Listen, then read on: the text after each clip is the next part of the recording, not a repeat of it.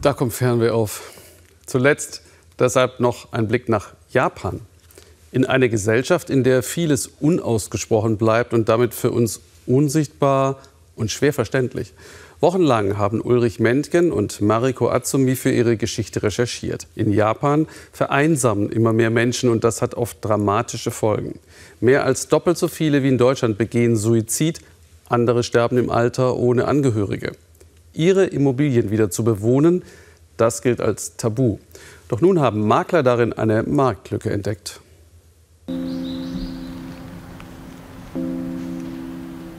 Ruhige Lage nennen das die einen, Totenstille die anderen. Es hat sich lange niemand hierher getraut. Akira Okuma will die Sache professionell angehen, aber selbst ihm wird an der Eingangstür ganz anders.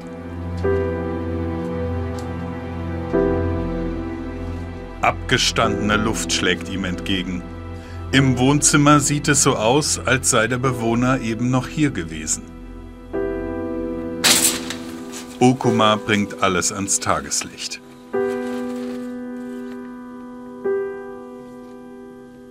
Der letzte Hausbesitzer nahm sich das Leben. Seine Leiche blieb drei Monate lang unentdeckt. Jetzt soll Makler Okuma das Haus verkaufen.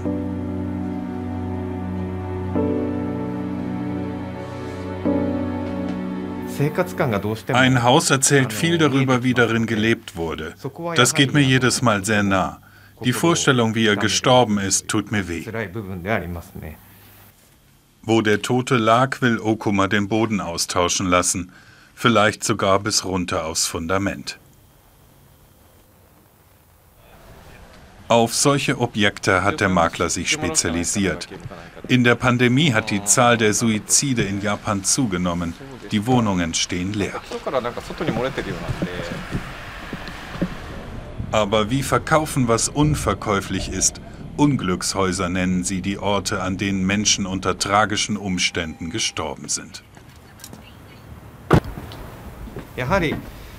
Sie sagen, da bleibt ein Geist oder ein Fluch zurück. Das ist so eine alte Denkweise, die immer noch stark verwurzelt ist. Deshalb will man auf keinen Fall in so einem Haus wohnen.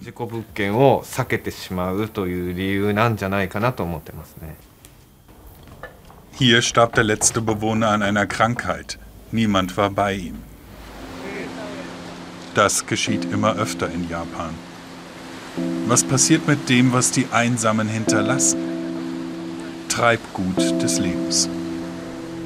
Profis beseitigen es, wie die Firma Keepers, Bewahrer. Doch ihr Job ist das Wegwerfen.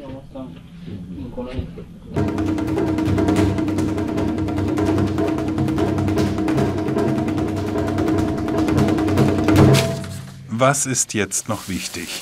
Offenbar nicht viel. Eben noch die letzte Parfümflasche ausleeren. Ein Leben ist schnell zusammengekehrt. Was vor kurzem noch unersetzlich war, jetzt nur noch Ramsch. Aber fein säuberlich sortiert.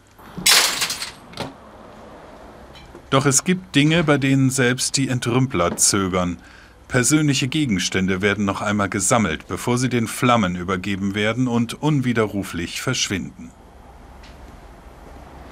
Erinnerungsstücke, aber keiner, der sich noch erinnert.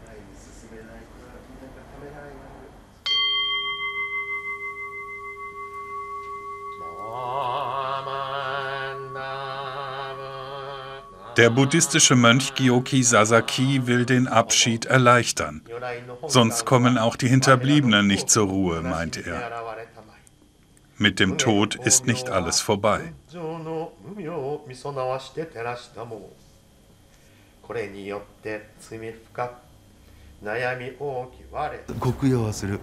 Die Leute glauben, dass den Gegenständen und den Wohnungen, die die Verstorbenen zurücklassen, noch ein Leben innewohnt.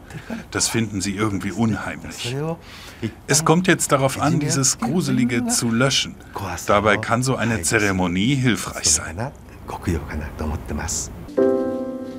Das Leben geht weiter nach dem Tod. Auch dieses Haus stand monatelang leer, nachdem der Vorbesitzer darin einsam gestorben war. Jetzt erfüllt sich Togo Sakamoto hier den Traum vom Eigenheim. Gemeinsam mit seiner Frau Yumi, beide Mitte 20. Der ganze Stolz liegt nicht eben zentral. Die Fahrt nach Tokio dauert mehr als eine Stunde. Und dann noch die traurige Vorgeschichte. Anfangs war ich unsicher, aber die Wohnung ist hell und ich spüre gar nichts Ungewöhnliches. Makler Okuma spricht dem jungen Paar Mut zu. Sie hätten eine vernünftige Entscheidung getroffen. Der Kaufpreis lag ein Drittel unter dem Marktniveau, nur wegen der Vorgeschichte. Yumi hatte anfangs Bedenken. Der Start ins Glück nicht ganz frei von Unglück. Bei diesem Thema will sie lieber ihr Gesicht nicht zeigen. Dieser Vorfall damals, die Person, was wohl mit ihr passiert ist, das hat mich schon beschäftigt. Ich hatte Angst davor, dass es hier spukt. Das aber sei jetzt vergessen. Günstiger Wohnraum ist knapp in Tokio und es stehen schon genug Häuser leer in den Vororten wo die Menschen immer älter werden und viele auch immer einsamer. Falls auch Sie seelische Probleme plagen, sprechen Sie bitte mit anderen darüber und holen Sie sich professionelle Hilfe. Angebote finden Sie auf unserer Internetseite. Achten Sie aufeinander und genießen Sie weiter einen interessanten Abend hier im Essen. Tschüss.